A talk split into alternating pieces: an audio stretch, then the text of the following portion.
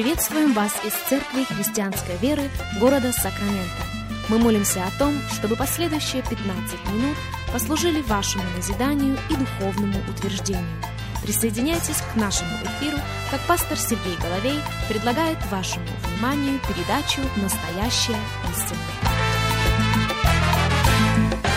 Еще раз мы говорим добро пожаловать всем, кто присоединяется к нашему эфиру. Здравствуйте, меня зовут Сергей Головей. Мы приходим к вами из Церкви Христианской Веры. Благодарны Богу за предоставленную возможность с вами встретиться. Благодарны Богу за предоставленную возможность провести вместе с вами последующих несколько минут.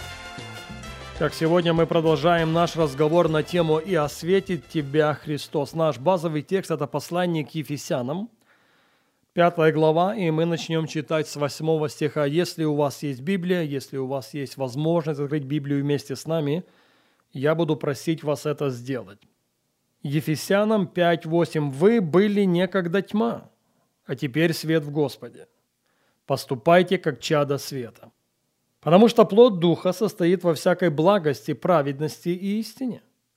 Испытывайте, что благоугодно Богу, и не участвуйте в бесплодных делах тьмы, но и обличайте. Ибо о том, что они делают в тайно, стыдно и говорить.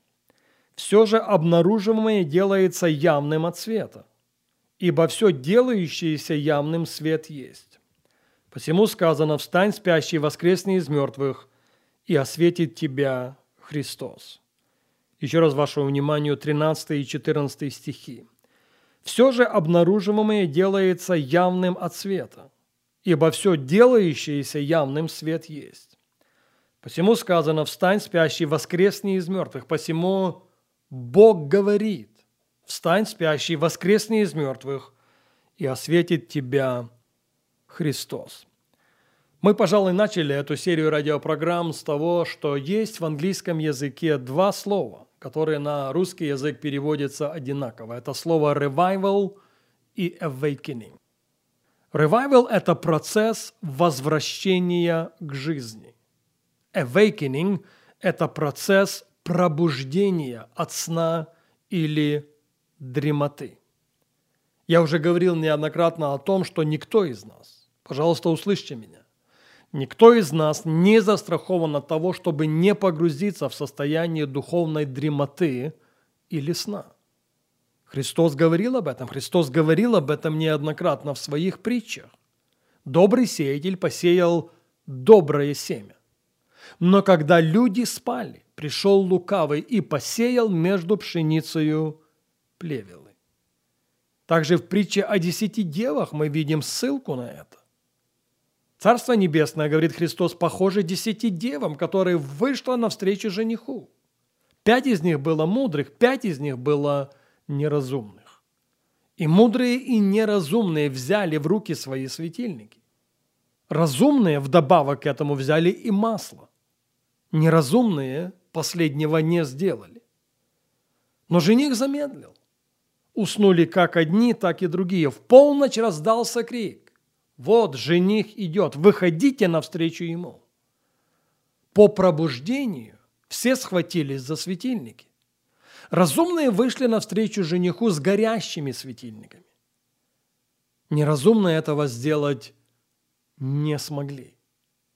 Вот почему я сказал то, что я сказал минутой обратно. Никто из нас не застрахован от того, чтобы не погрузиться в состояние духовной спячки или дремоты. Слово Божье предупреждает нас об этом.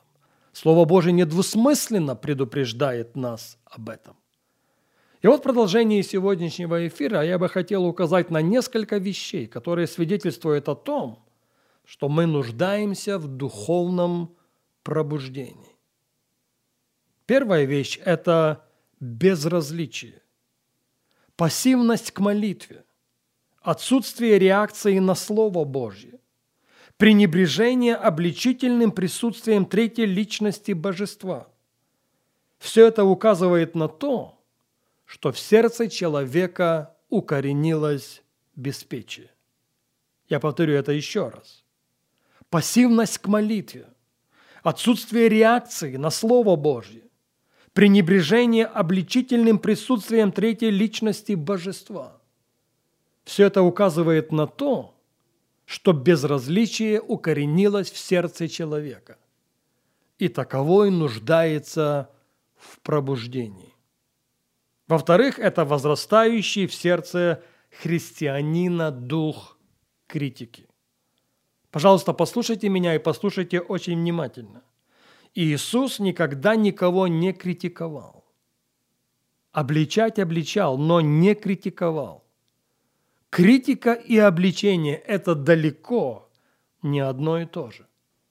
И если в нашем сердце есть критика по отношению других христиан, других церквей или других служителей, вероятнее всего мы нуждаемся в состоянии духовного пробуждения. И оно может стать нашим уделом в момент, когда мы в покаянии придем к Господу. В-третьих, это когда голос культуры, даже христианской, звучит намного громче, чем голос Божий в сердце христианина. Эти и ряд других признаков могут свидетельствовать о том, что последователь Иисуса Христа нуждается в свежем дуновении Духа Святого, что последователь Иисуса Христа нуждается в духовном пробуждении. Я повторюсь еще раз – из этого состояния можно и надо выйти. Предшествует этому не что иное, как наше сокрушение перед Богом, поиск Его лица, желание Его обновления. И Бог обязательно отреагирует на такого порядка молитву.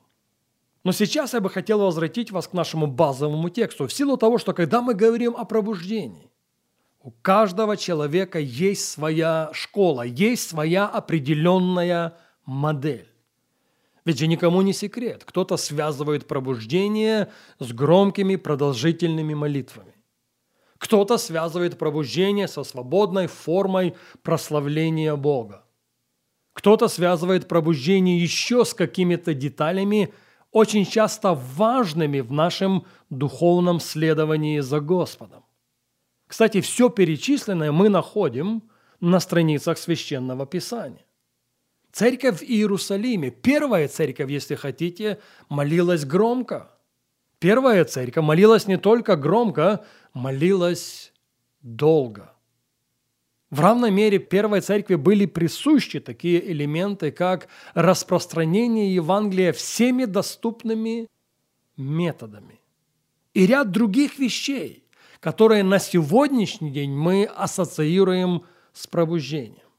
Слово Божие этими вещами не пренебрегает. Слово Божие нас в этом направлении подталкивает. Но тем не менее возникает вопрос, что есть настоящее пробуждение?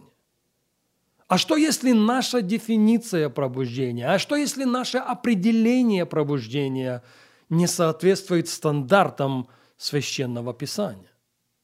А что, если ассоциировать пробуждение с громкими продолжительными молитвами неправильно? А что, если ассоциировать пробуждение со свободным выражением себя в прославлении в равной мере неверно? Мы задавали когда-нибудь себе эти вопросы? Я полагаю, что наш базовый текст проливает свет на те вещи, о которых мы с вами говорим в этой серии радиопрограмм. Поэтому еще раз, Ефесянам 5 глава 13-14 стихи. «Все же обнаруживаемое делается явным от света, ибо все делающееся явным свет есть. Посему сказано, посему написано, посему Бог говорит, вставай, спящий, вставай от своей дремоты, воскресни из мертвых, возвращайся к жизни – и осветит тебя Христос. Друзья, пробуждение не ради пробуждения. Пробуждение для того, чтобы человек предоставил Богу возможность пролить в него, пролить в его сердце свой свет. Быть освященным Христом для осознания своего предназначения – это и есть настоящее пробуждение. Я повторю это еще раз. Освящение Христом для осознания своего подлинного предназначения – это и есть пробуждения. К большому сожалению, время не позволяет нам говорить об этом сегодня. К этой мысли мы возвратимся на нашей следующей программе.